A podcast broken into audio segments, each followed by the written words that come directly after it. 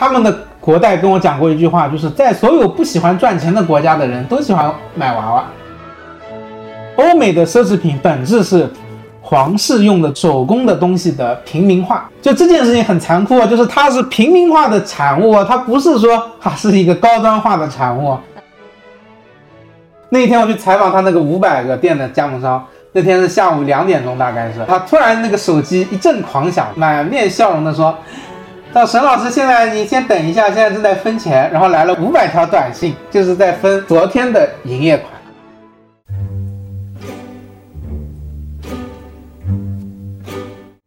Hello，大家好，欢迎收听张小军商业访谈录，我是小俊。这是一档描摹我们时代的商业文化和新知的访谈节目。之前我们聊过消费品王国宝洁，今天呢，我们来聊聊另一家消费品公司，聊的是近期很火的中国消费品牌全球化的一个案例——名创优品。嘉宾是我的朋友，财经作家沈帅波。我得知他正在写一本关于名创的书，所以就想提前先把他拉过来聊聊。名创优品的崛起是消费降级的胜利吗？这家光在美国就开了一百家门店的中国公司是如何迈出国门的呢？能不能先做一个简单的自我介绍？我呢是一个财经作者，同时呢，我们给中国和世界大量的企业做公关传播的咨询，以及我们长期跟踪。大量的企业，那么在过去的几年呢，我们又拓宽了自己的边界，开始在 B 站上面拍大量的在财经领域非常搞笑的视频，像开一个店如何破产。所以你也是 B 站的破产 UP 主。对，大家说我开创了一个分区叫破产区。我们今天跟波波聊天，是因为我知道波波在写名创优品的书，他对名创优品有过非常长时间的研究。呃，最近刚好拼多多的市值也超过了阿里嘛，所以就是我也很希望在这个时间点来跟你聊一下名创优品，这是消费降级的胜利吗？呃，我们先从我怎么知道你开始聊吧。最早知道你是因为你的文章《藏在县城的万亿生意》，因为这篇文章的写法和绝大多数的商业记者其实很不一样。你是从县城切入，然后你是横跨了非常多的产业，就包括红酒、家居。汽车、电动车、手机、服装、食品和酒店，横跨了八个产业。能不能先聊聊你这篇文章的创作过程？为什么在那个时间点写一个这样的文章呢？其实这一篇文章的诞生，或者说它能成为大爆款，其实是比较出乎意料的。那么当时为什么写这一篇？是因为我觉得这一篇文章它不是一个说我想了一个选题，然后我把它写成篇文章，而是基于当时的前几年的工作和创业的状态。得出了一些思考。他在二零一八年的国庆节的第五天，他就发布了啊。为什么这么清晰？因为那一年国庆节，我跟我的合伙人回他的老家，他老家是江苏淮安的，所以那一篇文章开头就说了说啊，我们这一次是以江苏淮安的一一个县叫金湖县为蓝本。我说这个县能够代表中国非常多的地方，因为它啊是一个县，然后呢，它又在江苏。江苏是个发达的省，但是它又是啊比较偏苏北，所以又是江苏里面没有那么发达的地区，所以它的很多状态有可能和中部、西部啊以及北方的很多地方接近啊，所以我们以这个为蓝本讲了中国的啊当时我们理解的消费。那为什么做这个呢？是因为在此之前啊，因为我二零一三年大学毕业，我去了一个当时。中国本土最大的化妆品公司工作，就上海家化。那么，当时我们在那里的时候，其实是那一年这个公司达到四十亿销售额，就是在那个时候已经超越大家想象了，因为它没有后来什么今天火的那些牌子都没有。嗯啊，今天火的很多牌子的创始人曾经都是给家化做外包的，或者说给家化做服务的，所以家化在当年被誉为中国的。这个快消品的黄埔军校，家化给我最大的感受就是说，我们过去认为化妆品产业是高大上的，但其实我入职的第一周我就去了山东济南出差，它是一个非常重渠道和分销的行业。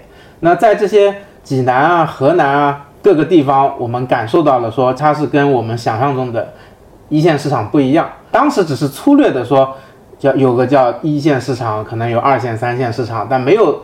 像今天划的那么细啊，也没有新一线这个词。那么我们只是隐约感觉到，所有货弄到了济南，弄到了郑州都是像疯抢一样，在那个年代，所以大家说要要去开发更多的这个中国的市场。那么后来呢，我就自己创业，我做过各种各样的生意，其中呢有一次我开了一个连锁公司，我开这个奶茶果汁店。当时我认为说中国的奶茶会从粉的时代进入到更原汁原味的、更好的配方的时代，这一个趋势的判断应该是准确的。嗯，但是从操作动作上出现了很大的偏差。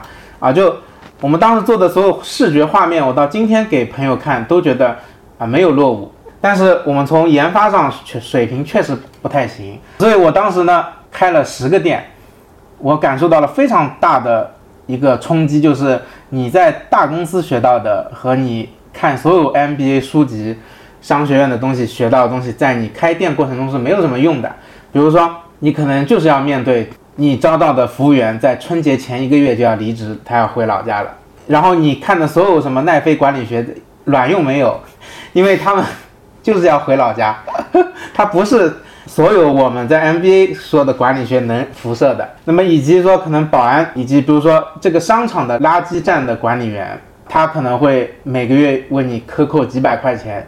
那么这个商场可能有一百多个商户，然后他拿了这几万块钱也不是他一个人的，会有一个这个片区的所有商场和物业的垃圾站的总包，这个总包可能是他的一个亲戚，他是要给他分走一大半的钱的。那那个人可能是搞定了另外一个关系，所以你就发现说，原来我在这个写字楼里面，从来没有意识到这个写字楼还有这个隐藏的江湖。后来我听说管这那个片区的垃圾站的那个老板，一年是赚五百万利润，每天开着这个路虎上班的。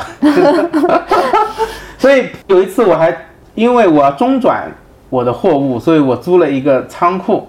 那个仓库呢是个很简陋的，是因为当时在城市中间啊，在上海中环是限行的卡车晚上，那么你必须在中环边上把货卸下来，白天再有人去给你拖过来，其实就是今天生鲜搞的那个很多前置仓啊，或者说中转仓的这个事情。那其实你会发现。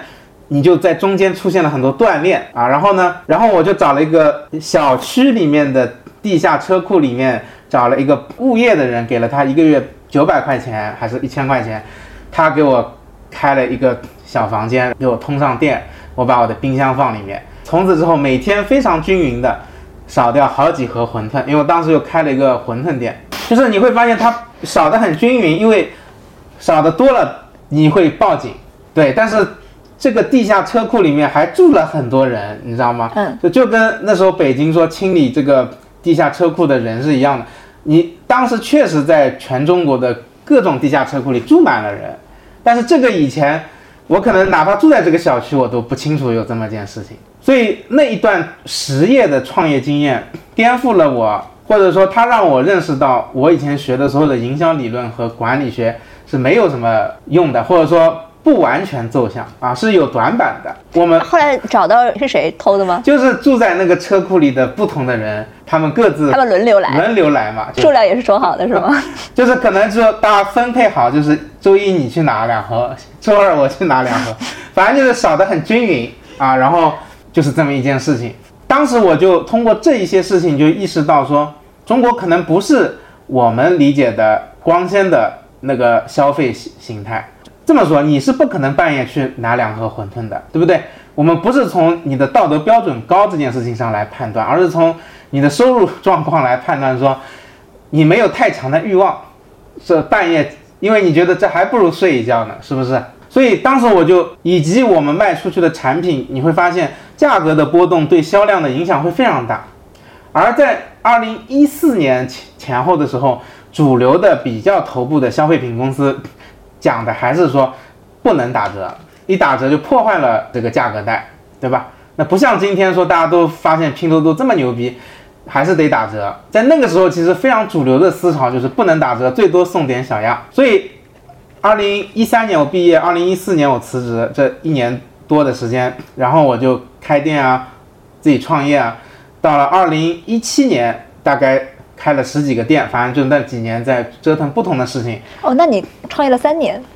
对，实业创业了三年啊，实业了两年，因为我之前搞了教育培训，就是然后我天哪，对，那也是这个教育培训最好的年代。教育培训赚了一点钱之后，转行做的实业。啊因为教育培训，我发现这个非叫非刚需、非高频不复购，所以我就想做一个高频刚需复购啊。当时我就总结出来，要想赚大钱，就得高频刚需复购。嗯那么什么高频刚需复购？我觉得可能餐饮业高频刚需复购。嗯啊，所以当时是这么进入的实业啊，并不是说我喜欢开餐饮。所以这几年，我觉得一直在摸索和就是把自己重新置身于这个丛林之中去摸索，会比在大公司大家获得的经验不一样。到了一八年的时候，我就看到所有文章在说消费升级嘛，其实当时说，那么其实我提出的叫做没有升级也没有降级，对吧？在各自的区间里面进行调整，就是分级。于是，在那一年的国庆节去了次淮安，那一篇文章就是水到渠成，把所有的各个品类的现象说出来，大概是这么这个来龙去脉吧。哦，哎，那你那三年我觉得好痛苦啊！你不是连续在失败吗？啊你当时的目标是什么？当时的目标就是赚到钱啊，赚多少钱？也没有说一定要赚多少钱，就是觉得你要证明你自己啊。我记得当时其实不能叫痛苦，确实过去的经验没有用，你得重新学好经验。你发现你可能没有太多的经验，所以它让你回到原点上去创业的一个过程吧。一八年刚好是你开始做线上业务创业、自媒体创业的第二年。那是我做线上业务的第八年，因为我在大学时候就开始搞微博了、哦啊，所以其实不管我后面开培训还是搞连锁店，我都是有几个人在那里做那个小的传媒公司的。啊，就是这一摊业务一直在，就是从最早的微博时代开始啊，那时候我们一零年开始做微博，那时候什么，我们有个很大的号叫我爱 PPT，是当年曾经中国最大的 PPT 行业的，因为当时 WPS 做的很烂嘛，它不是工具化的，我们吃的就是信息差的红利，把过各种先进的 PPT 的经验和知识和技巧翻译回来，嗯，大概就是这样。然后还有一些别的矩阵，不管我做什么，我这一块都一直是我生活的保障，啊，这一直都是挣钱的是吧？这个这个一直都是赚钱的啊，那你为什么那几年的实业心那么强？因为那个时候没有一个行业叫自媒体啊、自媒体我觉得是罗振宇在二零一五年左右那个年代才提出的。以前我们叫什么？我们一零年做的时候，这个东西属于 social media 的一部分吧，就是说国外这个东西叫 Twitter，然后国内有了个微博，然后就是又有了个微信，对吧？还有 Facebook，、啊，对吧？那我我们做的时候连微信都没有嘛，那个时候，哎而且它是互联网时代的产品嘛，慢慢过渡到移动互联的产品嘛。非常有意思啊。操作这篇文章其实也没有操作，对吧？是你长期的一个观察和体会，这成为你后来的包括创作、包括公司运营的一个惯用的调研方法了吗？调研分两种，一个叫做没有目的的调研，它是每天在观察和积累；第二种叫做说我现在有一个具体的命题，然后我要去调研。有个项目，嗯，对，所以这两种其实对于长期要做下去都是重要的。那么前者可能是对于你长期做更重要，后者就是它要效率嘛。所以这两种我我认为方法是有一定的差异的。前者其实就是你是个信号接收者，你要对你的生活充满热情。当你没有热情的时候，建议不要工作。然后还有就是，或这么说，因为其实我们没有总结过，说我调研方法一二三四啊，我只能分享一些一些心得、嗯啊。根据我的经验来说，并不是因为你调研的好，而是因为你找对了人。我觉得这是所有调研里面非常重要的一件事情。那找对了人的第一步是找到他，第二步是让他觉得你也是对的人。其实这两步决定了这个你拿到的结果的成功概率是多少。这个时候，其实人脉或者说要足够多的各行各业的朋友认可你的人要足够多，是非常重要的一件事情，你才能拿到那个具体的准确的人。因为所有跟你分享这个行业的洞察的人，他都是在这个行业已经很久很久了啊。你说你门外汉自己去摸索，或者说像写机构的那种算一下总账，然后什么三个趋势，那个肯定是摸不透这个行业的命门的。所以一定是找对人，然后打开他的心扉。那么打开心扉这件事情，我们其实总的来说就是有的人可能自然而然就打开了，有的人你需要时间，你还需要有别人给你背书，这是笨办法，但是它是长期有效的。那么最笨的办法就是说，比如说我当年，因为我不是干财经采访出身的，我们就是个自媒体，在自媒体做大之前，你只能叫草根了，所以是没有大老板愿意接受你的采访的。所以当时我能想到的唯一的办法就是给朋友做跟班，然后跟着他去学一学、听一听。你给他提供的东西就是他想要的。我觉得在那个年代，他们想要的就是说，他们其实太不了解什么是 social media，然后这个人还挺懂的。那你跟他说，我可以给你们公司的同事去培训这个。那你有什么见大老板机会，你带上我。在我年轻的时候，还是非常渴望这些机会的。直到今天，我都觉得说，啊，那对我进入这个行业有至关重要的的帮助。我记得我们最早那个时候，我就是给我一个老师去做助手，大学老师。对啊，但他不是我们学校的大学老师，是我认识的别的学校的大学老师。当时呢，写一些文章嘛。那么那个年代没有科大讯飞，所以我对自己的自觉就是你要做好人肉科大讯飞，打速记嘛，就是对你录下来。速记速度不够，你回家再整理好嘛，对吧？所以很多人是需要这个服务的。所以我一直觉得科大讯飞的出现，让年轻人失去了这个宝贵的机会。做实习记者也是都是从这个干起的啊。嗯。所以当时我就跟着这样的不同的朋友，我就去给他做科大讯飞，给他的公司去做一些这种新媒体的培训，然后他们就会觉得这个，因为当时很年轻嘛，二十出头一点，就是这个小伙子挺好的，大家就成了朋友嘛。当然，今天如果我们其实这个经验你不问我，我其实很少跟员工讲，因为他觉得你他妈又开始 PUA 我了，就是。但是其实这个方法真的是在早期是卓有成效的。哎，那你跟着他们一起开会能获得什么呢？获得思维方式，就是说人的思考习惯是有巨大的，在你所属的圈层是完全不一致的啊！我就相信说，就是做的比我好很多的人，他一定他的思维习惯。解题方式是跟我们不太一样的，嗯，对吧？那么当时你就希望说，能不能努力窥探到一点这这种东西，慢慢的你就会形成你的朋友圈，对不对？不同的朋友会给你不同的信息，那么经过一一定的沉淀，你可能就信息就会比较全。那么这个时候，我觉得再下一步，我当年最重要的一步啊，就是去临摹文章。在那个年代，其实没有那么多自媒体的。啊，长文就是看杂志，所以当时把好的那一些什么《哈佛商业评论》啊这些，你就去临摹，你就抄。我指的是用笔抄下来，大概你能 get 到一些可能只有去那个单位工作教给你的技法是什么。那么这些技法其实会去总结一些方法吧，可能是一种设问呐，也可能是一种类比啊，也可能是一种蒙太奇的手法等等的。你这个是自己感悟。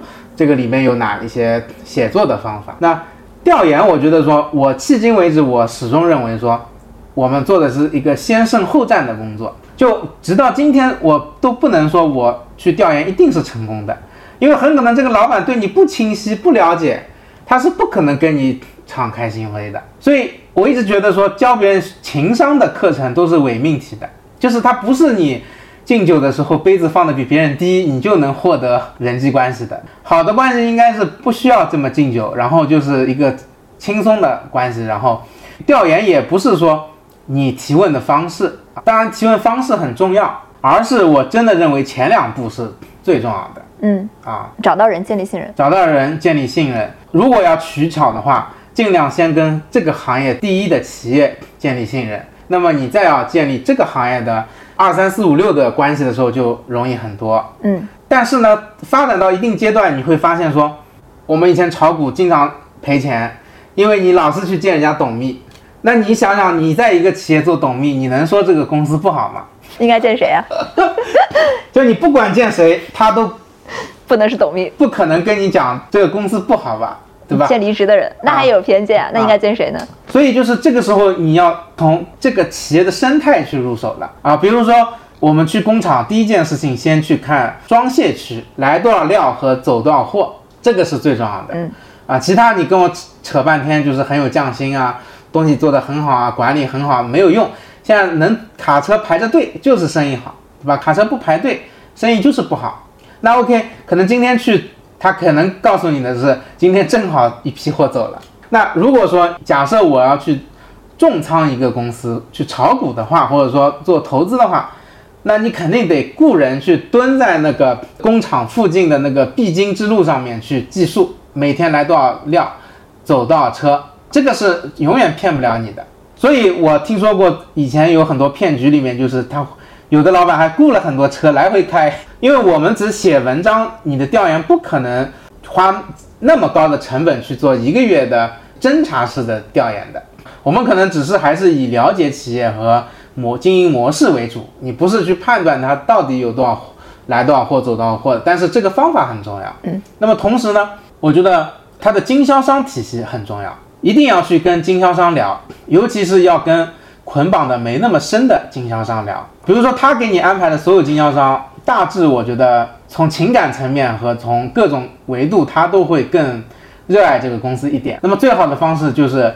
你真的想搞明白他现在的策略有没有问题，你最好去找他竞品的经销商去交流，因为经销商是个圈子，所有公司都希望有更多的经销商。那么他不选择这个牌子或者被这个牌子排除在外是有原因的。你能搞明白这个体系为什么是不一样的？如果我们只是去看白酒的销量，你看不清楚什么东西。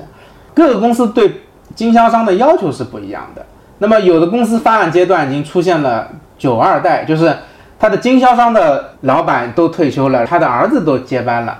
那么他为什么还能够捆绑在这一个公司给他卖酒？嗯，这是一个很重要的原因，对吧？或者说你要去搞明白。那么又比如说，有的公司销售模式是压货制的，嗯啊，有的公司就是一个先款后货。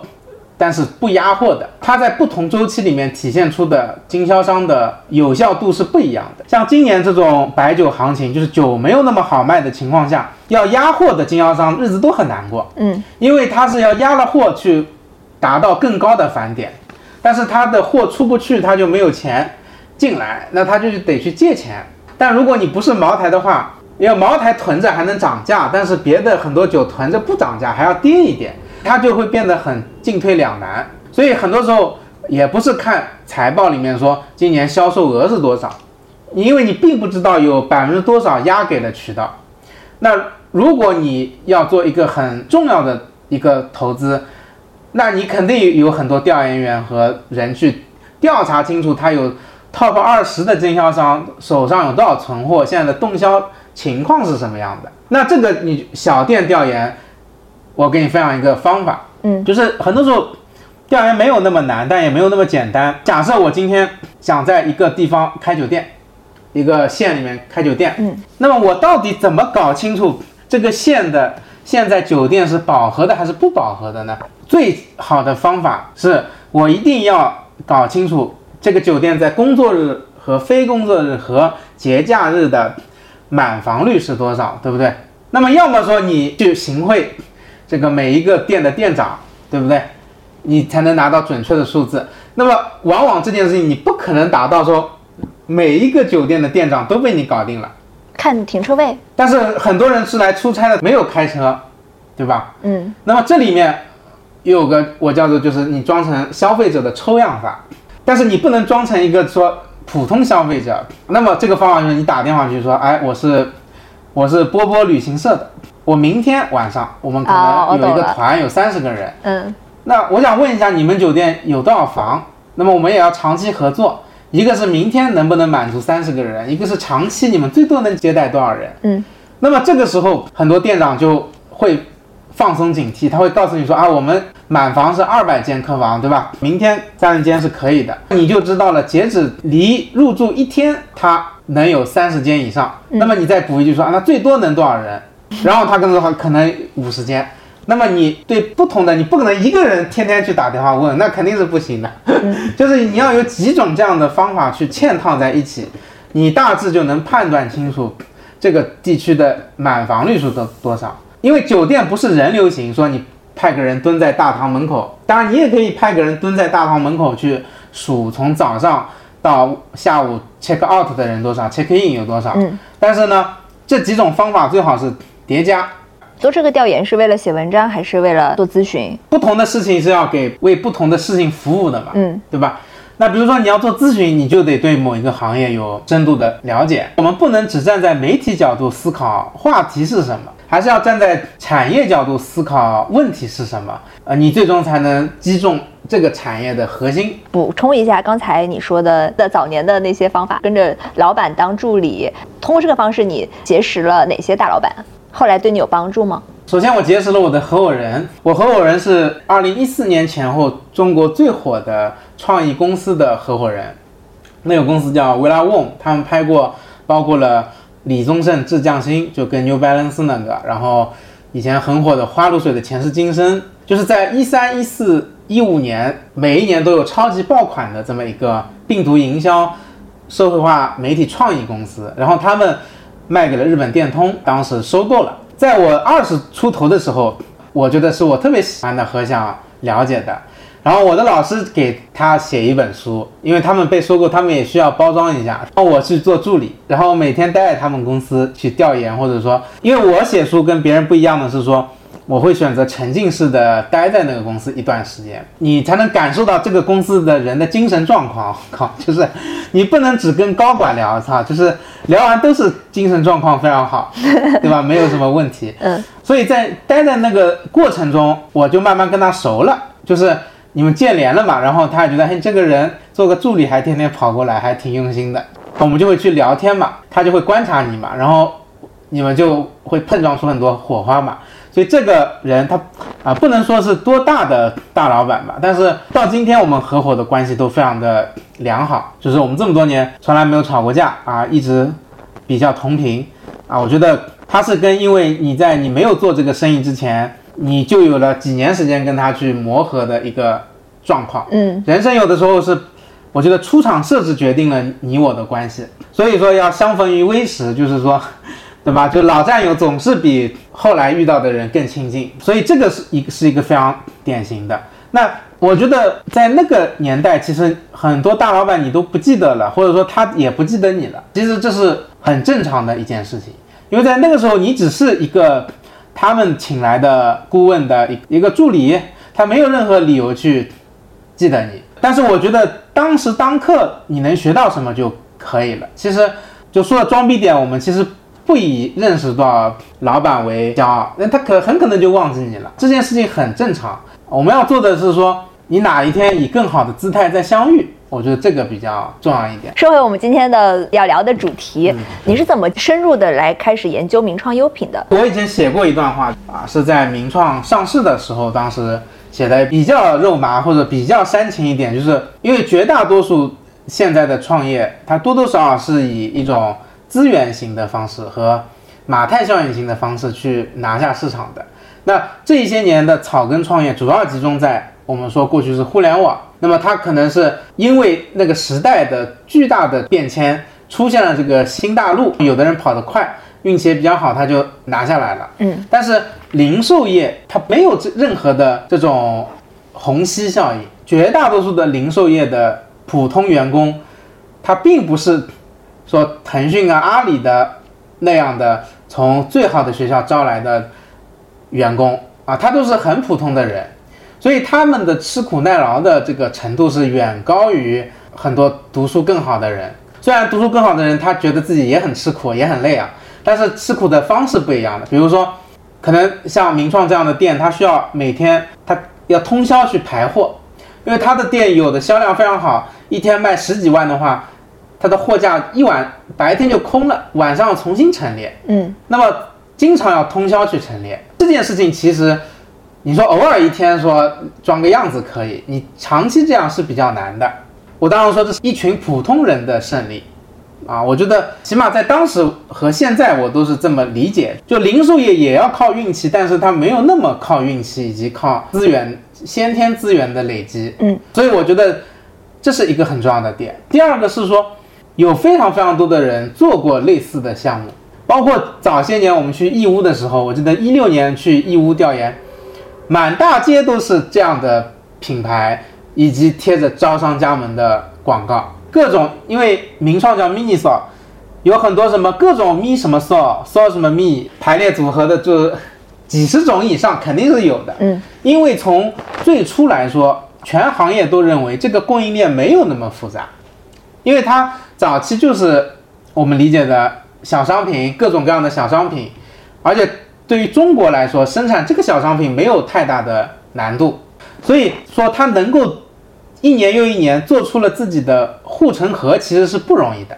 他找到了特的经营的路啊，我觉得这是第二个。第三个是说，大家过过去都觉得这个东西在国外不一定好卖，或者说它怎么去跟国外的东西竞争呢？我们发现，在发达市场和欠发达市场，它体现出了不一样的消费阶段和特征。比如说，我国庆去美国，像截止这一周，名创在美国已经有了一百个门店，这个速度还是比较快的。那么，美国是一个典型的高通胀的地方。这一次去美国，我感受特别强烈，因为我们那一天要去名创在时代广场的那个大店，因为时代广场不是很安全，我想我要住得近一点，这样路上不容易出危险，我就住在了边上两条街的时代广场的一个凯悦，就很小那个房间，十六平，要四百美金一晚上，嗯，然后服务是就是没有服务。早餐还是只有一面包，连荷包蛋都没有，然后瓶装水都没有。这个房间在国内也就是汉庭吧，就是我觉得也就差不多比汉庭强一点这么一个房间了。就你就知道美国的通胀是多高啊！所以我名创的东西在那边可以说是极致性价比。那么在很多欠发达的市场，比如说拉丁美洲和东南亚，就拿菲律宾来举例说，首先这样的国家它就没有轻工业。就是它的国内的产业链是不全的，嗯，所以可能对于中国人来说，生产一个这样的香薰特别容易。比如说我今天要贴牌做一个波波香薰，我明天今晚我就能在幺六八八上找到很多人给我做样品。但是对于菲律宾来说，首先它没有这个玻璃瓶的制造商，其次它可能没有个蜡油的制造商，它都是依赖于进口的，所以它的工业项目是不齐全的。所以名创的大量产品在那里，你不能理解为是一个普通的商品，它就是那边日常非常需要的，并且国内生产不出来的人。比如说当地的一个菲律宾人要做个竞品，他必须到中国来寻找供应链，组装完了再运回菲律宾，嗯，他无法形成本地竞争。说说一个牌子进入了中国，然后我发现这个东西可以做得更便宜，然后我在中国东莞找了一些工厂做出来，它其实。本地的企业并没有这一个竞争优势，很多时候，所以名创在那里以及它的品牌形象在那里是已经进入了中高端的形象的。像它在墨西哥，很多人在圣诞节的时候送礼物，送的就是名创的迪士尼联名的一个杯子。嗯，那么你想象一下，你上一次给别人送杯子，可能是送了一个星巴克的杯子，因为星巴克是代表着一个。中产偏上的这么一个调性的东西，包括你可能送一个 Lululemon 的水杯，或者说一个 Blue Bottle 这样的牌子。所以在工业欠发达的地区和经济不是那么强劲的地方，它就是一个中高端的品牌的存在。嗯，它进的商场也都是高端的，进的都是大店啊，它的形象会展现的特别好。所以我觉得它就已经形成了一个复合的店型模式。早期我们理解的名创可能是一个。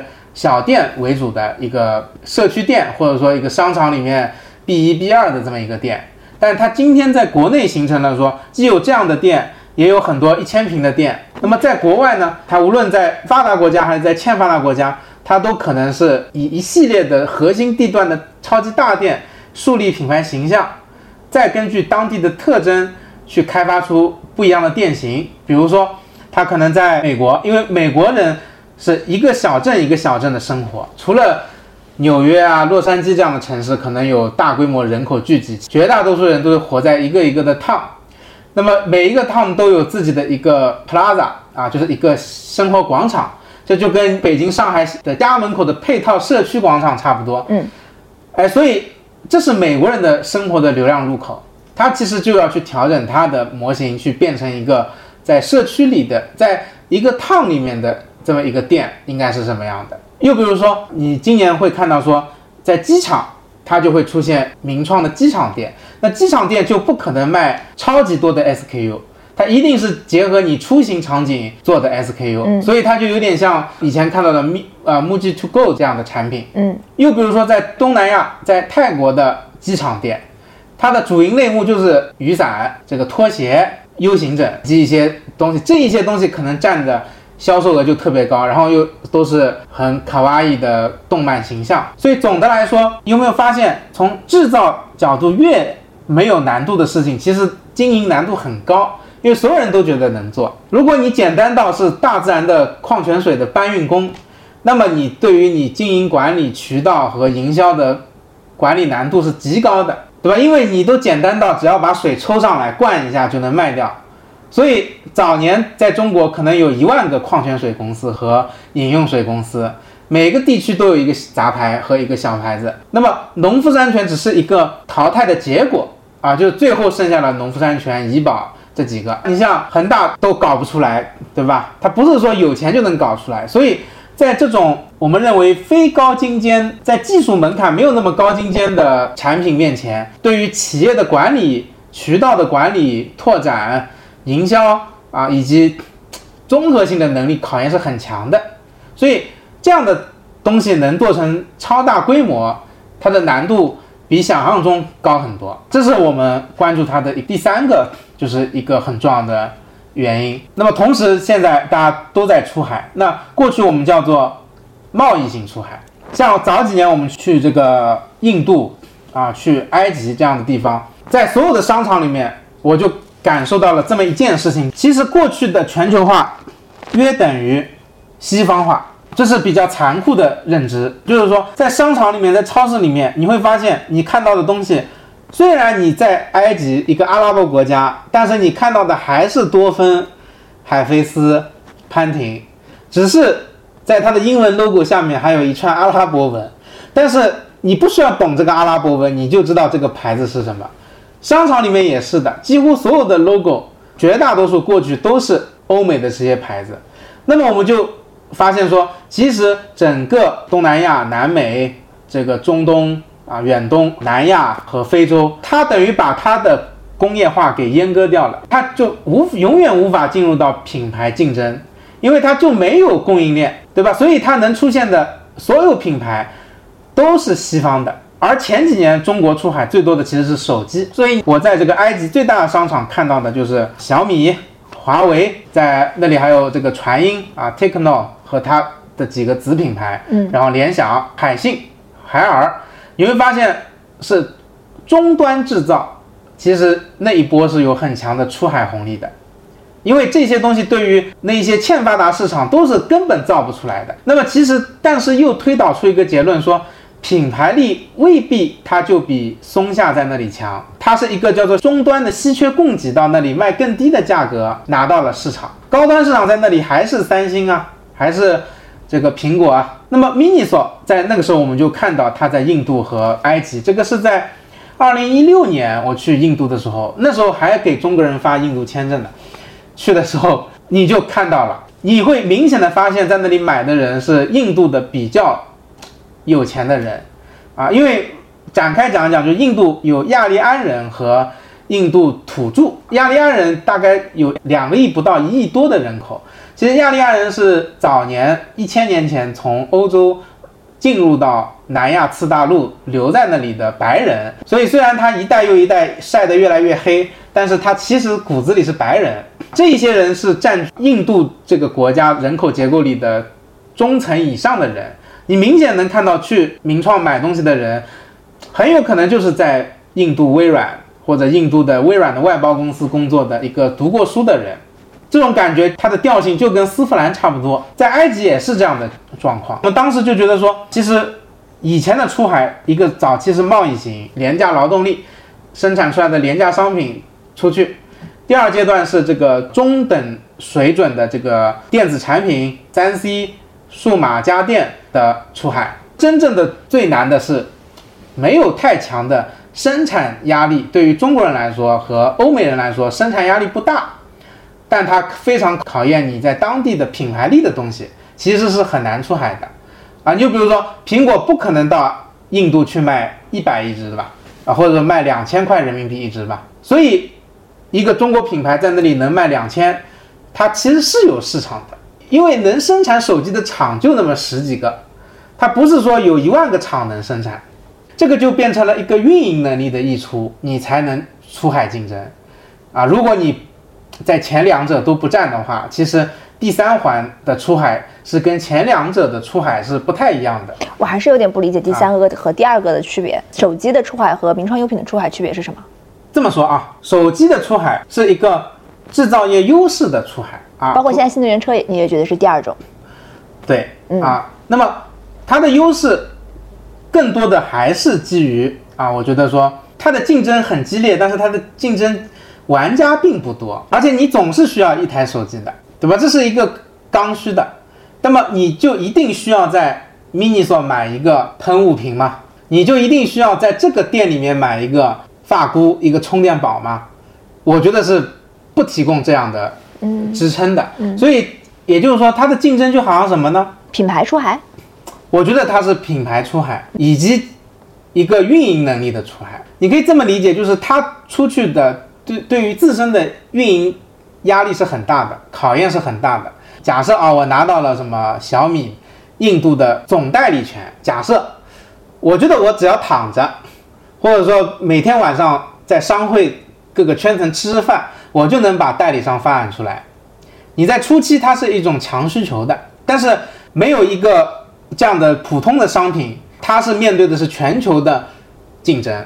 我是这么理解。尤其把你丢到纽约时代广场，就是你想象一下，把你把一个各种各样的瓶瓶罐罐、娃娃、拖鞋的产品。这样的产品，你开出一个店丢到纽约时代广场，你还要一个月卖出几百万、上千万，你还要活下去。这个店，它的运营压力是很大的，它对你运运营上的把握要求是很高的。这是一个运营能力和你在当地经营品牌的能力的溢出和出海。以后一定会有更多的这样的企业，以及早期出海的也会在当地发展出这样的业态。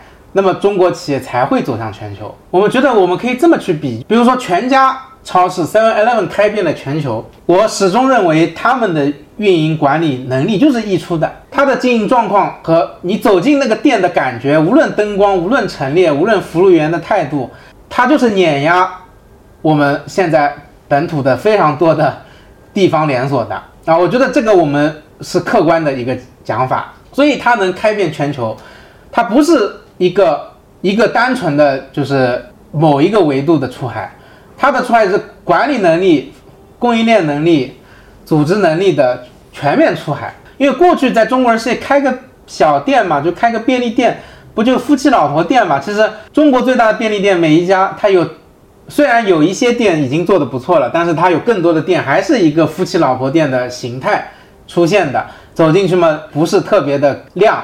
对吧？然后乱糟糟的，然后老板往那里一坐，还在抽烟或者放了两茶壶在那里看电视，你会觉得这个就但凡这边边上能开出一个更好的店，你都不会来这个店。但是他吃的是早期铺垫量不够足、渗透率不足的这个红利吧。名创就是在这种零售这种极致经营的状况下，它能在当地活下去，一定是因为它在。这几个维度做到了极致的。创始人叶国富是一个什么样的人？我先分享一下我我第一次见他时候的感受。大家因为第一次见嘛，就作为一个 I 人，你上来可能话没有那么多，那么可能先简单聊一聊。我记得当时很印象很深刻，他在很多年前他问我的第一个问题说：“你这个去过美国没？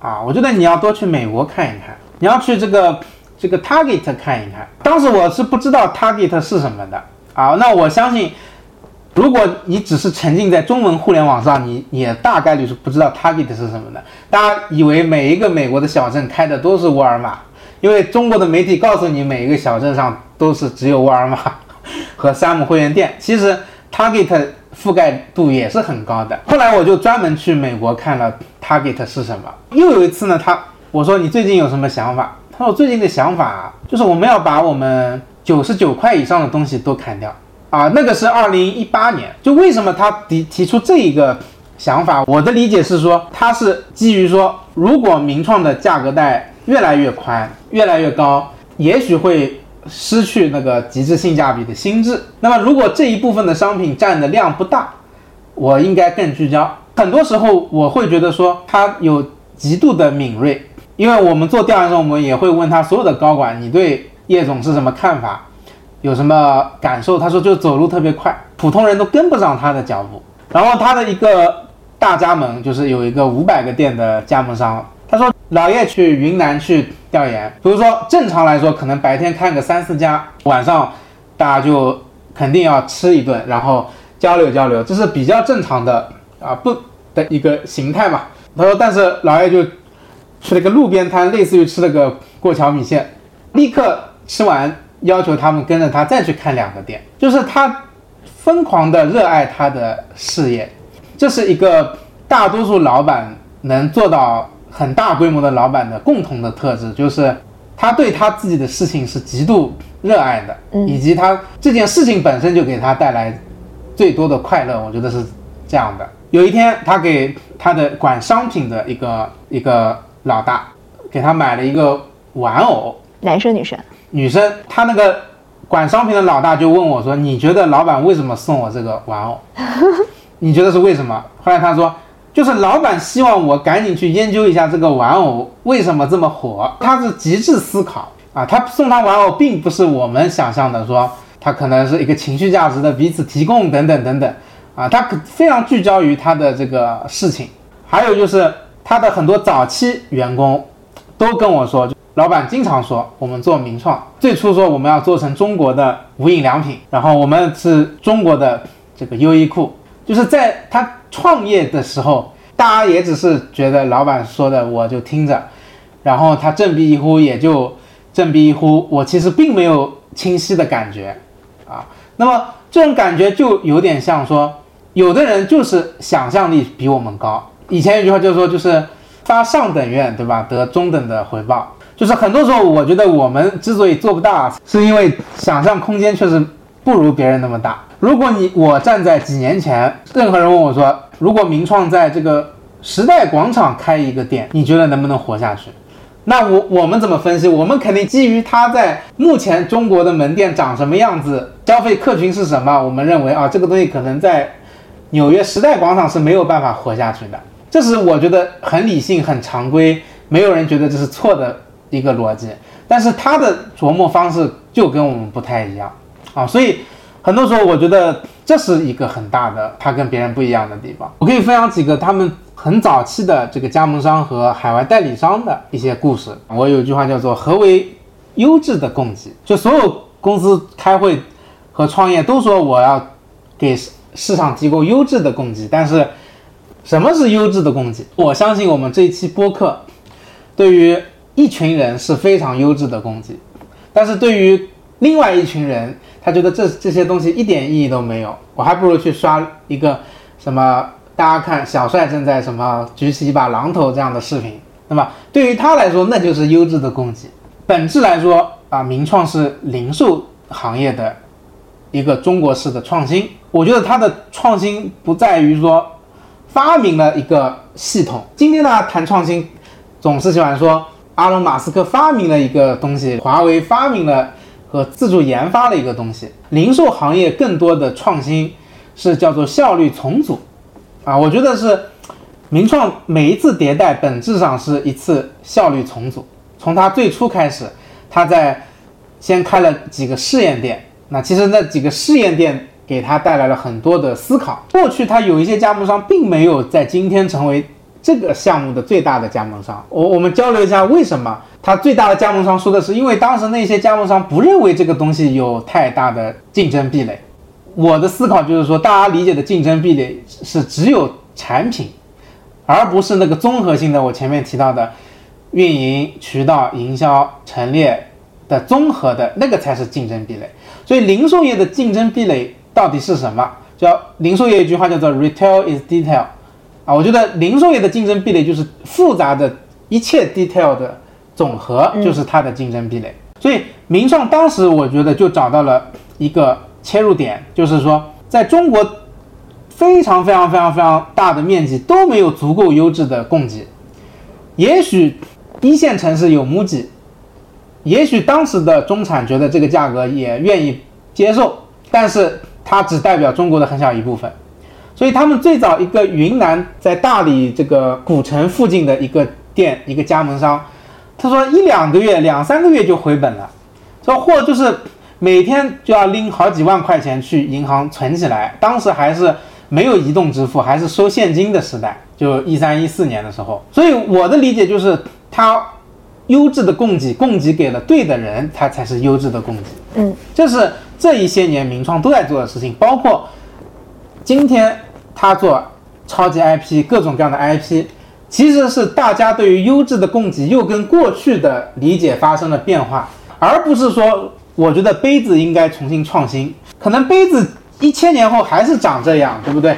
大差不会很差，这里一堆杯子其实都是一个把一个圆形的柱子，你非得说它能飞起来，也不需要这样的创新，所以零售并不是对。商品进行科技型的这种创新，而是整个经营的方式和效率不停的去提升。开始做 IP，这个背后意味着零售业的一个什么变化？提供情绪价值。IP 化是零售业的趋势，因为它能够使一个纯功能的场景衍生到了送礼、自我取悦、陈列等等的，以及各种各样的场景里面去。啊，我觉得是这样的。那么同时呢，我觉得是说，在零售业的初期阶段，大家思考的是如何把通货用更高的效率卖向更多的渠道。通货是什么？就是农夫山泉，只要是正版的，它都长这样。它分成了三百八十毫升、五百毫升和一点五升和桶装的。啊，但是它五升的桶装的到哪都是这个桶装，它就是个通货。第一阶段是没有供给，所以你需要一个通货迈向更多的市场。比如说，十年前去西双版纳旅游，回来都拎着大包小包鲜花饼，我靠，就是逢人就送鲜花饼。我现在去，我看到鲜花饼，我不会买的，为什么？电商上都有一模一样，无非是有的是十颗装的，有的是二十颗装的，但还是那个鲜花饼。所以你必须推出，说叫西双版纳限定款。你才可能会去买。你看日本的零售就是这样的。有一次我去东京，东京的一个郊区，也不能叫郊区吧，比较离东京塔有点距离的一个地方，叫高尾山，去爬山。高尾山不是一个第一次去东京旅游的人会去的地方，它是一个很多本地人周末去徒步的，有点像上海的蛇山、北京的香山这样的地方，就是啊，它一定是深度游的地方。他连高尾山边上的那一个 Seven Eleven 都在卖高尾山限定的糕点，他卖的不是东京限定款啊，他已经在东京限定下面又细分了，就是高尾山的限定款。所以他对于产品中心的要求是很高的，因为你的产品中心必须能够无限多的去开发产品，而不是说这个糕点在东京站、大阪站、机场所有地方都买得到，你是不会去把这个东西拿回家的。IP 解决的，我觉得一个是新鲜感的问题，而零售很大程度上是新鲜感。零售最重要的动作是逛，就是你必须喜欢去那个门店，经常逛一逛。比如说淘宝首页，如果每天推送都是这一些东西，你还会再点开它吗？肯定不行的。所以它每天每时每刻要给你重新去刷新这个页面。零售的门店也是这样的，它门店里面对于这种非刚需的，比如说你去一个。盒马超市，或者说你家门口的一个买生鲜蔬菜的超市，你并不要求它每天出现不一样的鸡蛋，因为你买的鸡蛋、牛奶、菜都是刚需，盐啊、味精啊都是刚需。但是日用百货它是没有那么刚需和高频，所以它需要不停的叠加新的 IP 和新的款型啊，新比如说香薰就要有新的香味，嗯，啊，所以它就是一个。不停的提提高好奇感的一个品类啊，你才可能会去搞一堆的东西啊，这是我的理解啊。你刚才说，对于零售来说，复杂的经营本身就是壁垒。那我们看名创优品的发展过程，它的经营能够给它分成哪几个阶段啊？可能第一阶段是自己开店，第二阶段有加盟，它所谓的类直营加盟模式，再往后给大家分一下阶段。最初的零点五阶段就是他把他的店型跑通，名创卖的不是一个个产品。而是一个店型，这是我理解的，做成大连锁的公司它最重要的产品是那个店型，店就是它的产品，而不是它里面的一个个产品。这是零点五，一点零就是这个店型非常符合叫做消费的最大公约数啊，就是什么叫最大公约数呢？比如说星巴克旗舰店啊，这个什么星巴克甄选店，我好几千平，装修特别豪华，那么它在全中国可能只有五个顶级城市的顶级地段能开五个，它就不是最大公约数。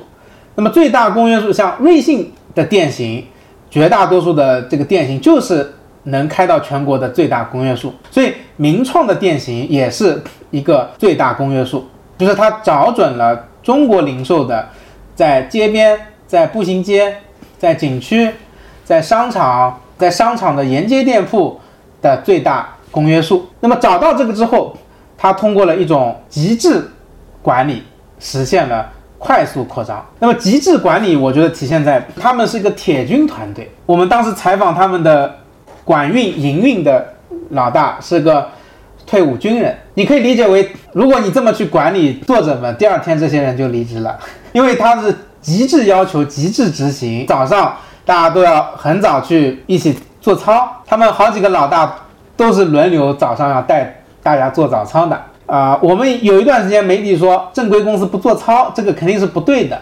只是说基于脑力创意的公司不一定需要做操，但是你管理这种无限多的门店的公司，他要的是极致执行，他就是需要做操。他们几点做操？这个我记不清楚了，反正是挺早的。还有跑步，好像我记得是。他选择的加盟模式，我觉得是一种很好的创新。而这种加盟模式，其实我不是说我开过十个店，我也创意过这个想法。难的不是说你想到说托管，因为名创的模式是托管嘛，就是说你只要找到店铺，把店开出来，付钱、装修、进货，剩下的管理人员都是我的。那么怎么分账呢？他呢有一套系统，财务系统，就是说那天我去采访他那个五百个店的加盟商。那天是下午两点钟，大概是他突然那个手机一阵狂响，他然后满面笑容的说：“他说沈老师，现在你先等一下，现在正在分钱。”然后来了五百条短信，就是在分昨天的营业款。他们一天一付，他们是工作日是一天一付，然后五六七是到下周一付，啊，就是二三四。一二三四是次日付，他们这个设计挺聪明的呀，给你每按单来付是吗？他不是跟你按一天来付，所以让你感觉很刺激。啊不，他是按天付呀，就是按天付，但是他有五百条，因为他有五百家店。哦，他有五百家店，他有接近五百家店，所以他的刺激感是很强，就这种感觉就跟你买理财，支付宝是每天给你打那个利息的，对吧？所以他就打败了很多那些过去那个时代的固定理财的给你的刺激感。这个经营模式非常考验运营，因为你想想看，你什么情况下你投资的店你不想管，就是他赚钱你才不管，对不对？不赚钱你就老想去管他，是不是？而且别人管的比我好。对，所以这对你经营要求很高。那你像我以前托管，托管到最后你会发现惹了一身骚，为什么呢？我那个奶茶店。后面有几家不赚钱，那个加盟商就想每天自己去管，最后大家就闹崩了，对不对？你只有这个店品牌力、运营力都很强，是赚钱的，那你就坐等明天短信就可以，是不是？那有人亏吗？不可能没有人亏吧？这肯定是有的吧。那么这里就是我觉得你提到这个问题，我从一个角度来回答你，就是越好的品牌，最后的加盟商是越做越少的，它不是越做越多的。为什么？应该理解为是加盟商不应该是越搞越多才是做大的吗？是因为你只有早期的加盟商尝到了甜头，他就会去不停的去开你的店。所以我们访的很多加盟商，他的工作是什么？只有一件事情，找店铺。他公司二十个人管四百多个店。我觉得你用正常的脑子想想，你都知道二十多个人的公司是管不了四百个店的。所以其实他的公司。根本不存在营运，就是这个加盟商的这个管理公司，这个加盟商管理公司只有两件事情：找极致的好的店铺，和对接那五百个店的合同，嗯啊，然后和物业的关系，管好账目。那你可以理解说，这二十个人是是能管四百来个这样的店的，四五百个店的，他就等于说把社会分工完成到了一种极致，就是说你不用去思考这个这一瓶东西放在哪个位置了。我的人会把这个东西弄好的，嗯，你只需要去搞定当地最好的商场，以及你拿拿到更好的商场。哎，为什么这个模式比直营好？因为它更轻一些，因为它调动了更多的资本地的人的能力。啊，以及调动了更多的资源啊。就是其实说穿了啊，就是如果一个店或者说一个品牌，它的核心要素就是 location，只要你经营没有那么水平没有那么低，location 就是第一位的。所以我们回到说，为什么星巴克在中国过去那么赚钱？因为它的调性决定了所有商场开业都认为我的一层要有一个星巴克，嗯而且给了它很低的租金。嗯，所以你看，当年星巴克、全家这一些进中国市场的时候，他都能拿，就每一个写字楼都认为自己需要一个全家和 Seven Eleven 吧，就是尤其在南方，嗯，对吧？他都不需要说去跪求别人说给我个门店，人家就会邀请你。所以大家的把精力不要天天花在琢磨它的单纯经它的一个运营管理上，它的优势其实你没看到，在星巴克在巅峰的时候啊，我最近没有看数据啊，我没有看那一组数据，就是它的物业的这个成本可能只有百分之五左右，五到十以内，这是极低的一个资金状况。嗯，而绝大多数的餐饮店的租金是百分之二十，海底捞在鼎盛的时候，租金只占营业额的百分之五。鼎盛的时候，它的成本结构决定了它就是比你赚钱。我觉得它的第二阶段就是啊，它在涨到了最大公约数之后，它通过了这个极致的铁军经营能力和极致的它对供应链的把握能力，以及它通过这种调动社会资源的方式，让他的门店开的足够多啊。其实品牌不是创意，对于地面公司来说，品牌就是店足够多就是品牌，就好像说你走到这里有个有一个名创的店，走到那里还有个名创的店，再走过去还有个名创店，你就觉得哦，名创应该是个大牌，对吧？同理，走到这有个星巴克，那有个星巴克就是大牌，走到这有个瑞幸，走到那有个瑞幸，这就是大牌。哪怕蜜雪，它都在一个县城的几条主要的街有四五个店，它在这个县它就是大牌了，对不对？嗯，所以它跨越了那个规模的门槛，啊，我觉得这个是很重要的。跨越不去，你就无法对供应链形成极致管理，你的你的所有综合成本就无法摊薄。那到了这个阶段，大家认为它是渠道品牌。那么渠道品牌和和品牌消费品牌的区别是说，渠道更多的时候是你在这里提供了这个东西的，它是一个渠道价值。就我需要买一些东西，然后你正好提供了，哪天你没了我也无所谓。那么所以他这几年做了大量的品牌动作，是这几年是哪几年开始？我觉得一九年开始他就开始开始做品牌了，嗯啊，做做品牌，做营销。这几年在这一部分，其实它就拉开了跟很多同行、同行以及区域竞争对手的距离了。这里面的动作就包括了升级视觉，包括了这个做 IP 联名，嗯，包括了自己做 IP，包括了请明星，包括了门店的陈列的这个提升，这是综合的一个品牌的动作，使得它不再是一个渠道品牌，而变成了一个消费品品牌。这一步其实也是大多数生意穿越不过去的。所以以前百丽的老板、红蜻蜓的老板都曾经反思过这个问题。百丽在巅峰的时候有一堆牌子，但为什么它没有穿越周期呢？那百丽国际曾经很好，它有一堆的这种女鞋、男鞋、皮鞋，在百货公司的一楼。因为百货时代你，你回忆一下，一楼是不是都是卖鞋的？一半卖鞋，一半卖这个金银珠宝。那么卖鞋，OK，百丽有一堆牌子哦，把百丽引进来，这这个卖鞋的一半就已经解决了。对，对吧？所以它是渠道品牌，它没有在那里真正穿越周期，是因为它没有在消费者心智里面把它的那些品牌变成一个强心智的品牌它最后一步就是全球化。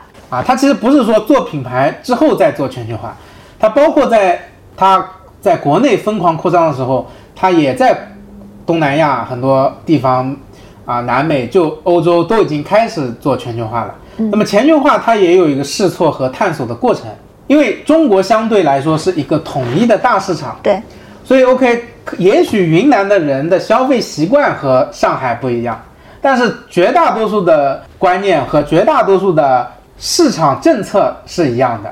但是比如说你在有的国家，这个货从 A 省运到 B 省要交一笔税，因为这个国家也许是一个弱松散型的联邦制的一个国家，它就有可能不同的地方要付不同的税，所以其实品牌出海都会遇到说，我们都认为说有的市场人口规模就都没有江苏多，都没有山东多，就我这水准一出去，我一把就把它给拿下来了，对吧？很多人出海都是这么理，说，哎呀，泰国五五六千万人，大概也就是浙江，对吧？那其实泰王国这么大，虽然它比起中国不大，但是它的南部和北部有很大的差异性，以及可能有的国家的不同的位置的这个文化、种族都是有变化的，包括有的地方还可能会打仗。就当你做全球化的时候，才是真正一个公司进入更高维的状态。就是说，这种感觉像什么呢？就像说，你只有一百万，你去炒股，你他妈每天都看你的股票账户。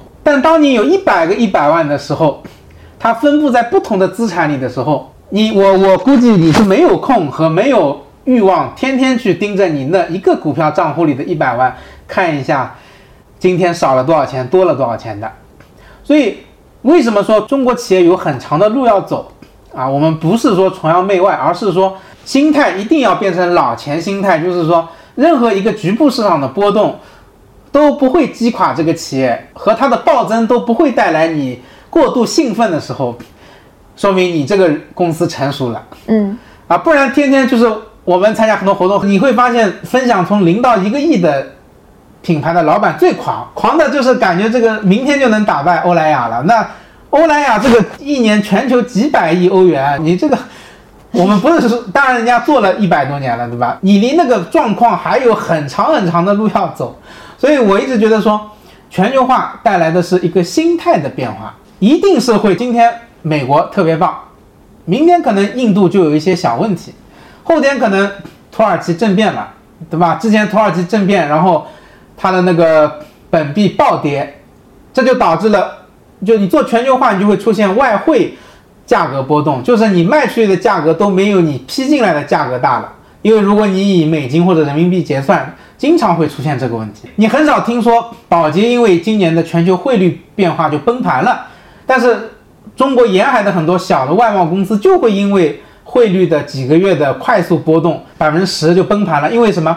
因为它的护城河很低，它就赚那个百分之十，所以汇率波动百分之十，它今年就完蛋了。大公司之所以能穿越周期，是因为血真的厚，那那个本金波动那一点真的很难影响它。中国企业要全球化，一定要走出过去那种一把暴富的心态，它才能够一步一步走向稳定的市场。因为很多市场并不是中国这样的快速增长，但是你找对了方向，你一年年经营下去，它就是滚雪球。而且它进入发达市场和欠发达市场是不一样的，它面对的是说，它从中国派出去的这个国家代表，很多派出去的时候，很多人跟我说，我第一次去美国。我就到美国去管业务了，我靠，英语都说不太清楚。很多人去智利是第一次去智利，很多人去埃及也是第一次去埃及，所以他对于说这个团队如何有一批铁军，真的是最难的事情。就是他们的业务代表都是从中国派出去的啊，是这样。比如说，手下的人是在有的国家他是代理制，说当地，比如说我前面说了菲律宾，他是一个菲律宾的华人在那里好几代。他跟当地最大的开发商合资的一个公司 SM 集团来跟名创签约，所以他能进入到菲律宾所有 SM 集团的商场里面去。但是他也要派国家代表去跟这个代理商去沟通，去调整当地的货盘啊，因为有的东西，比如说中国有效的方法在那里没有效啊，比如说也有可能会有时间差，你一定要懂当地的人。越南大家是分成。旱季和雨季，因为它没有冬天，你一定要在雨季到来前，把你的阳伞和拖鞋，这个货已经要到那里了。等你说，哎呀，下个月是雨季了，再去报批，再去订货就来不及了。所以这对你说商品中心如何去开选货会，如何跟这个地区去做选货和和这个订货。压力是很大的，它需要一个学习的过程，它需要很多年的沉淀。那么又比如说，在拉丁美洲，大家可能对于娃娃的需求远高于偏北方的国家。为什么呢？因为那里的人热情奔放，就是他们的国代跟我讲过一句话，就是在所有不喜欢赚钱的国家的人都喜欢买娃娃。哦，所以那里就会出现说，他的人均收入也就三五千人民币，但是他竟然一个月能在名创花三五百块钱去买各种的娃娃和杯子。他们有一个印尼的一个粉丝，就是这一个墩墩机的 IP 的爱好者，他买了所有的新的墩墩机，还去给他们写信说我要结婚了，我很喜欢你们墩墩机啊什么，然后他们给他定制了一个长得他那样的蹲蹲机，就是你会发现热带国家和这种偏南半球的国家的人，他如果你让把中文播客和中文互联网上的东西翻给他听，他无法理解什么是内卷，什么是职业焦虑，这些人家都是不存在的，所以他的消费习惯就会有很大的不一样。东南亚的人有什么消费习惯有意思的？东南亚很多国家是半个月发一次工资的，嗯，因为他半个月就能把钱用完，然后半月光。然后还要问老板借下半个月的钱。还有就是东南亚也很喜欢这一些娃娃啊，嗯对比东南亚人的收入来说，他们在这种零售商品上花了比中国人多很多的钱。越是这种阳光明媚的地方的人，对各种彩色就越热爱。时代广场是谁在买名创优品呢？他们买的更多的是什么？时代广场的店里面卖的最多的是各类的迪士尼啊、漫威啊、三丽鸥的各种联名产品。我的理解啊，时代广场有一点点像南京东路或者王府井大街，它是全世界各地人来旅游的一个地方。它卖的更多的东西，我觉得就是各种 IP 联名的实用的各种东西，也有很多化妆品。印度呢？在印度啊，就是 mini store 里面有的东西卖的还是比较好的，比如说数据线、充电宝。我已经好多年没去过印度了啊，就是我只能说当时它是一个非常偏中产的购物，所以它会在里面买很多这种在当地偏贵一点的产品，电子产品配件。对电子产品配件以及各种日用品吧，因为它的大品类还是日用品，这个本质是不会有核心的变化的。像比如说埃及呢？在埃及，大家也是把它当做一个很中产的东西的，所以它也是类似于这样的一个情况啊。嗯，那它在发达国家和发展中国家，它的出海策略是不是也是不一样的？比如说美国就是直营，菲律宾就是合作，不同的国家会有不一样的策略。为什么我觉得菲律宾的合作很长久且不错？我们要根据当地什么是流量入口来判断很多事情。首先，菲律宾是一个东南亚的岛国，所以在这个国家没有冬天。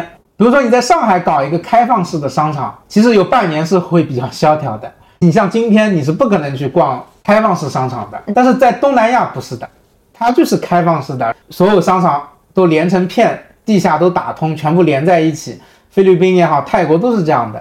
而它当地最大的几个商场，那几个老板是一个大家族，他可能是当地的万达加加万科加一个中信银行这样的组合，啊，它既有银行，又有商业地产，又有写字楼，又有住宅的综合经营。在菲律宾，大家就喜欢去开放式的大型的商场里面购物，而这些商场又控制在少数的几个家族手上，所以你必然要去跟当地最大的几个集团去合作，而不是你自己一个个去谈，这个是效率是低的。但是这只是个小国家，而美国是一个巨型的国家，对吧？我们前面说了，美国是一个 town 结合一个 town 的这样的一个国家，嗯，然后它每一个 town 的物业肯定是不一样的物业，所以你在当地估计是找不到一个人说我你跟我合作，我一把我就给你进五百个 plaza，那又基于美国消费力很强，名创的拖鞋卖十二点九九美金，盲盒卖十六点九九美金左右，都是有人买的，他就会去选择，这个是个重要市场，那他就会去选择做直营。嗯啊，这是我猜测啊，所以我觉得是说，到底做直营还是做联营，还是纯供货？比如说，如果这个市场特别小，但是又有那么几十个店的体量，那么我就不如供货给你得了，你自己去开店，啊，我也买断制也是有可能的，这个都是发展阶段中会选取的不一样的经营方式。那他们进入每一个国家也需要找到那个对的人嘛？这个不知道是国家代理还是当地本地的人，是哪些是他们的出海的关键的人？一个是自己团队的人，一个是当地的合作方嘛，这两个都要对嘛。国家代表派过去以后做什么呢？比如说你要去观察这个店，你要观察完这个店怎么调整，你包括你要去管理这一些，给他们做培训，以及要什么东西卖不掉，及时调整这个货盘。你也要去看各种各样的新的店铺位置选址啊，你你可以理解为国代就是这里的一个操盘手吧。他们所谓的本地化运营是指招的员工，还是指哪些？因为他当地，比如说美国，他也有自己的公司，他会招很多美国的本土的人来经营。我我也去过他有的国家的这个分公司，我也去看过，他也要当地人，因为不同国家政策不一样。比如说像菲律宾。国家的要求就是尽量不要招外国人，所以他的国代是名创派过来的，这个雇佣关系是跟名创的关系，他当地的那一个公司用的全是当地人。你刚才也提到，二零一八年的时候，叶国富就提说九十九元以上的都砍掉，那个时候大家对于。消费的一个预期还是能够消费升级的嘛？包括最近就是拼多多它的市值超过阿里，这是就是消费降级的一个胜利嘛？会从几个角度去看这个问题。我觉得不能把复杂问题简单化，说它就是一个消费降级。嗯，因为有可能你有的部分是升级的。假设你原来用的是一个杂牌的瑜伽垫，你现在花了六百买了一个 Lululemon，你升级了，但是你可能会觉得说。六十一杯的那种所谓精品咖啡有点智商税，你变成了瑞幸，哎，你就说这是降级，但你也多花了钱买了那个 Lululemon 啊，啊，你觉得这是消费合理化？所以我觉得就是对和我不合理的溢价，或者说这个阶段思潮下不合理的溢价都会给拿掉。我前几天我有有看了一组数据，就是星巴克二零二三财年在中国地区是三十亿美金的销售额，是全年是增长的。那它二零二三财年是含二零二三的后三个季度和二零二四的第一个季度的自然年的这个组成的财年。那么它前三个季度其实星巴克是大店很多，在中国市场是很惨的，它最终还能增长。一个是他开了更多的店，一个是后面的恢复还不错。所以我们不能单纯说，因为瑞幸好了，所以。就是降级的，对吧？不能单纯说因为蜜雪好了，所以中国消费就是在降级。我的理解是，它就是各自每个人都在分级，不是有的人分上去了，有的人分下来了。每个人在不同的事情上会做出不同的价值选择。就我刚刚说的这个 Lululemon 是一个典型的案例。又比如说，你像我们现在有的白酒客户，以前中国人喜欢互相灌酒。我那个客户叫李杜啊，是江西的地方名酒，也是上市公司。他们的口号叫做“喝少一点，喝好一点”。我们不能单纯的认为说，因为今天不喝茅台了，今天就是消费降级的。因为你有可能把你日常的牛栏山换成了一个口感更好的品牌，对吧？嗯。但是也确实可能，现在招待宴请不想搞得那么浮夸，也想省点钱，确实在这个维度是降级的。但是你每天在家喝二两，你想喝点好的，是有这么很大一群人的，所以每个结构化的发生它的变化，它不是单纯的用升级和降级来形容的。那么广义上，我们看笼统，那你肯定是因为有一些原因造成说。在有的事情上是有所下降的。你怎么看最近这几年崛起的一些中国消费品的这些公司的共性？包括你研究非常深的瑞幸，然后优品，也包括 Many 啊、悦刻啊、元气森林啊、完美日记，他们有什么样的共性，以及还体现出了中国消费的什么样的走势？我觉得他们各有不同。我觉得代表了一批知识更丰富和世界观更健全的操盘手和主理人的成功，而不是单纯的利用了中国人的。对玄学的热爱，以及对一些不明就里的观念的一些产品，比如说说脑白金，脑白金里最主要的成分就是褪黑素，所以你喝了脑白金确实让你睡眠变得更好，因为褪黑素就是让你睡觉的，但是它比褪黑素贵了很多倍，对吧？嗯，所以它其实利用过去中国人知识不健全的时代特征，因为当时你不看配方表，你看了你也不清楚什么叫褪黑素。导致了他赚了很多钱，但是你现在肯定是智商税，又比如很多过去的很多茶品牌都是炒作各种各样的玄学概念，那这一批的茶品牌讲的是生活 lifestyle，讲的是品质，讲的是审美，对吧？过去很多中国品牌吃的是神丑红利，基于的是很多人没有基础的美学教育，喜欢那种很丑的东西。啊，以及容易在电视台你看了一个奇怪的广告就被骗了。现在这样的消费者越来越少了，审美红利就逐渐出现了。另外呢，还有就是说啊，我觉得是基于中国如此庞大的消费人群，它的一个需求细分是很明确的。宝洁曾经有一段时间手上有接近二百多个牌子，他曾经有一任 CEO。主要的功绩就是把里面的小于多少亿的品牌全部卖掉，只留下大于十亿还多少亿的牌子组成的一个矩阵，这就体现了品牌就是分久必合，合久必分的。在第一阶段，你只需要用海飞丝、用飘柔、用潘婷，慢慢升级到伊卡璐，你后面就觉得这些不满足，你就需要用卡诗，你就可能还得更细分，这都是会出现的。那所以这一批的很多品牌满足的就是。中国消费者，尤其是核心中产的诉求而诞生的。但是这一些品牌的宿命啊，我一直觉得说，它就是一个为这些人而生的，它的宿命有可能就是永远下沉不了。消费走势呢，就更理性化。我觉得是，就是肯定理性化是最大趋势。而另外呢，我觉得是中国消费太复杂的点是说，最后一定是抓住自己擅长的。我有个朋友卖贴牌服装的，卖白牌的。一一年做一亿的流水，那么我们觉得做一亿嘛，总赚个千把万总是可以的吧？结果还亏钱，为什么呢？因为白牌的衣服靠短视频直播去卖，卖了之后呢，退货有百分之六七十，所以他很难去赚到钱。但是呢，媒体会告诉你说，你看这个牌子从零到一亿，只用了短视频一个月就干到了。但是这个世界依然有 lululemon，lululemon 的股价依然创了新高。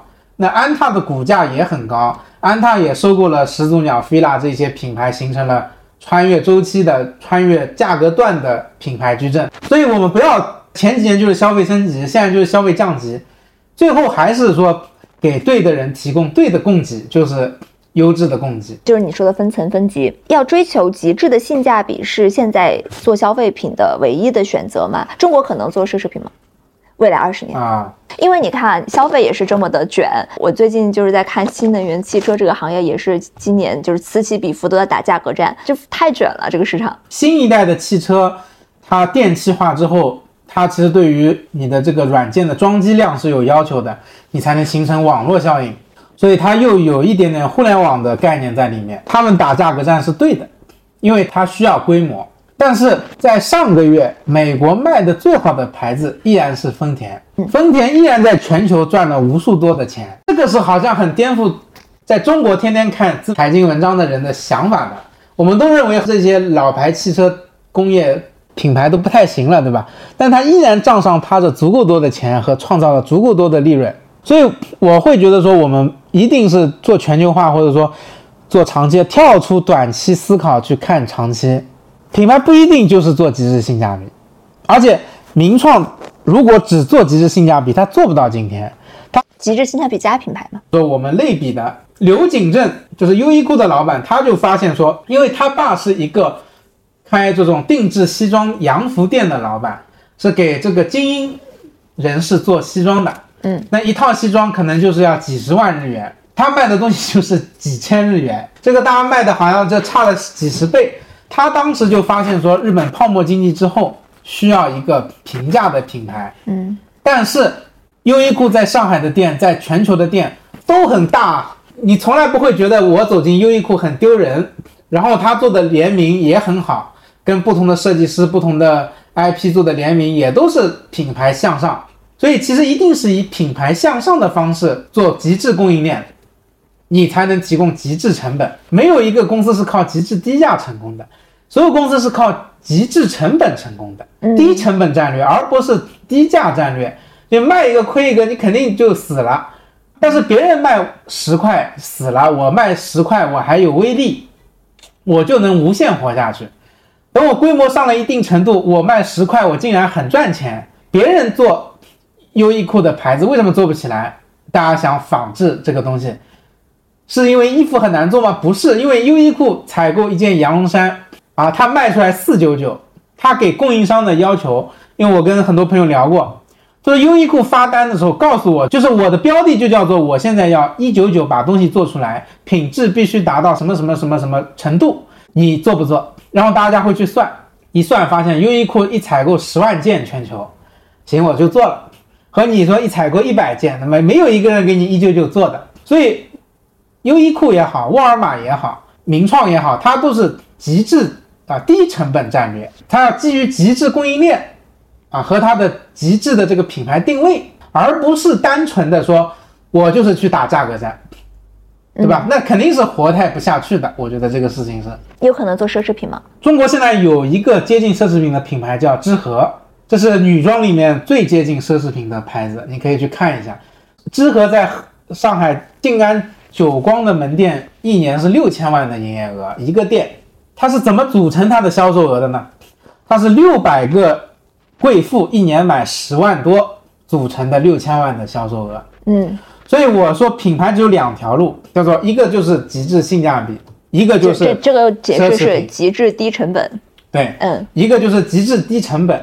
一个就是极致啊高端，高端是由你提供的情绪价值、社交价值、社交属性价值组成的定价。大家都知道，爱马仕的成本并没有那么高，路易威登的项链的成本也没有那么高，但是它之所以卖这个价格，是因为它的品牌力就是那么强，所以它的定价不由成本决定，而后面的品牌的定价是由它的动态市场竞争决定的。比如说，我就是要维持。让所有竞争对手都进不来的价格，因因为有很多，比如说阿迪的老板就提出一个，我认为我们的毛利润不能高于百分之十。阿迪是德国最大的这个连锁超市，它的老板是德国首富。他当时发现一件事情，就是说，像我们以前去丹麦旅行，我丹麦的全家买一瓶可乐是十接近十欧，八欧多，我就是一瓶平平无奇的可乐。但是你到丹麦的阿迪超市里面去买十二听可乐，一打。也就十欧，所以基本去欧美旅游，你都是要去当地的这种大型超市，往后备箱里面咚咚咚先买几箱水放里面，你肯定是不能到哪便利店去买的。这个是一个旅旅行小 tips。他就发现说，我只要我控制百分之十的毛利，就会吸引无数多的客人，我就有极致的规模。所以你看，小米曾经也学过这个东西，就是说我毛利要控制在百分之五、百分之十。做它的生态链，所以大家其实都是有这个思考在里面的。所以为什么要维持低毛利，就是竞争力。因为你一旦涨价，别人就能进入这个赛道了。但是我现在不涨价，你就无法进入，你是你很不舒服。这才是我维持规模的要义。所以奢侈品要的，我觉得只有中国哪一天出现了一批操盘手，只有出现那些真的是意志非常坚定的人啊，不会为别人说什么而影响自己想法的人。有价值观引领的人，他才能做出那个品牌。那么我们这里可以讲一讲奢侈品到底是什么？欧美的奢侈品本质是皇室用的东西的手工的东西的平民化。就这件事情很残酷啊，就是它是平民化的产物啊，它不是说它是一个高端化的产物。嗯，它是皇室过去御用，对吧？你看所有的奢侈品品牌的创始人的故事，都是他曾经给路法皇，对吧？第几世做包，然后他给皇皇后做包，皇后特别喜欢他的包，然后慢慢的说贵族也请他做包，因为他给这个路易十三做包，对吧？所以现在我作为一个伯爵，我也找你做包。他的第一代创始人放在今天中国的商业环境里，就是小老板，就是工匠。他的第一代创始人从来没有说，我现在就打算做一个畅销全球的奢侈品品牌。他对自己的定义就是我就是个工匠。奢侈品可能跟文化创作、文学创作是一样的，它是个结果。嗯，它不是一个刻意的行动。对，嗯。那么，所以中国要出现自己的奢侈品，我觉得还需要很长的时间，而且它应该不会在箱包、化妆品领域出现。为什么？太多的这样的产品。嗯。它可能会在中国人专属的一些领域出现这样的产品。比如说呢？其实有的瓷器有一两家就是卖的很贵很贵很贵。刚才我们也提到了，就是一条路是极致低成本。那名创优品是怎么维持自己的极致低成本的？它自己的怎么是怎么形成这个壁垒的？这个东西就叫做正向循环。你要有足够多的店，你就能采购足够多的货。嗯，还是规模效应，就是飞轮效应嘛。啊，亚马逊说的飞轮效应，就所有成功的企业一定是有几个重要的飞轮。为什么完美日记当年那么好，但是下来的也非常的彻底？你怎么看这个 case？我是单纯认为说。品牌跟营销是两件事情，OK 啊，更多时候品牌是一个群体的偏见和心智，而营销可能是一个接近广告的和各种动作广而告之的事情，是个流量的事。所以品牌就是说，我给你举几个例子啊，就是说类似于完美的这样的牌子，它最终没有做成品牌，我觉得无论从产品还是从从它的定位和从它的都没有找到能够和。欧美大牌竞争的路也没有能够找到阻击国内那些小弟的路，这个就很难了。就是我们不得不承认，全球化的化妆品奢侈品集团在利润的获取上基本是碾压的。像爱马仕前年也推出了自己的彩妆线，那么差不多你买一个粉饼、一个口红、一个睫毛膏，大概三四个单品就是。我在日本买的折四千人民币，而且现在是日本汇率最好的时候，这一套国货就是二百，那它比你多了三千八，这个三千八里可能两千八重新变成广告费了，所以我们不得不否认，广告和各种各样的跨界营销，以及在最核心地段的招牌深入人心的各个圈层的运营，这个是人家搞了一百年了，嗯，你很难上攻到这个价位段。所以最后，我觉得他的问题是在你想上攻到别人已经构筑了很多碉堡的价格段里的时候，你没有攻进这个城市，你又离开了你原来那个山头，你那个山头又被另外一个新起来的创业者给一堆人蚕食掉了，那么你就等于你失去了你的根据地，你又没有拿到新的根据地，你就完蛋了。嗯，这是我觉得很多品牌的问题，它在某个阶段一定是击中了。一套算法和一群人的爱好的，但是在他想迅速泛化的过程中，没有找到集团化作战的方式。最后聊一聊今年的一些消费观察以及和明年的展望吧。消费是分级分级的，嗯，而且它的分级是每个人都会有一部分升级和一部分降级，但是我绝对不是说有的人就是所有都降级了。也有的人可能是所有都升级了，更多的人大面积的人是有升级有降级，所以最后是说你要给你的升级的部分提供足够强的价格支撑吧，这是第一个。第二个就是小红书给我很大启发，就你有没有发现说，在全民短视频的时代，还是有一批人喜欢刷帖子的，看图片刷帖子的，或者说小红书上就聚集了这一批人。有的消费体验是非常的长周期的，比如说我办了一张信用卡，如果我办的是一张白金卡，那么它可能是跟一个酒店集团或者一个航空公司联名的，我买拿到这张卡的那一刻，我是写不出消费体验的，我是不能张口就来就拍成段子的，嗯，我最后要用一个月，我说我体验了，用了这张卡，我进了头等舱休息室、贵宾休息室。然后一个月后，他给我兑换了积分，他给我赠送了什么房晚啊？我的使用体验是怎么样的？它的缺点是什么？你有有没有发现，人生中很多大件的消费都是长周期体验的，买车、买房、装修、办信用卡，这些都是长周期体验的。这个东西是很难通过短时间的内容去完成理解和创作的。所以，小红书给我的启发就是说，它就像过去。说电视出现的时候，认为电台会消失，但电台没有消失啊。到今天，它又变种演化出了小宇宙和喜马拉雅这样的东西，它依然属于 radio 的一种分支。我觉得是媒介创新，从长视频到了短视频，从横屏到了竖屏。我觉得它可能在今年会逐渐进入稳定状态，就是说，不是说只能做短视频，不做短视频你就得死。因为我们很喜欢用一些很焦虑的话，就是所有企业都能在短视频上重新做一遍，不做短视频的企业就得死。但是有的企业可能就是做长视频的，有的企业可能就是在小红书上把最多的东西给卖掉的，啊，有的企业可能就是经营那个六百个买十万块的人就能做六千万的销售额，他不需要搞一个直播间在那里疯狂呐喊。所以我觉得各自找到自己的优势，所以流量也会进入一个分层分级的稳定状况啊，那么就会说你到底是做高净值人群还是做最多的人群，你最后可能只能选一个。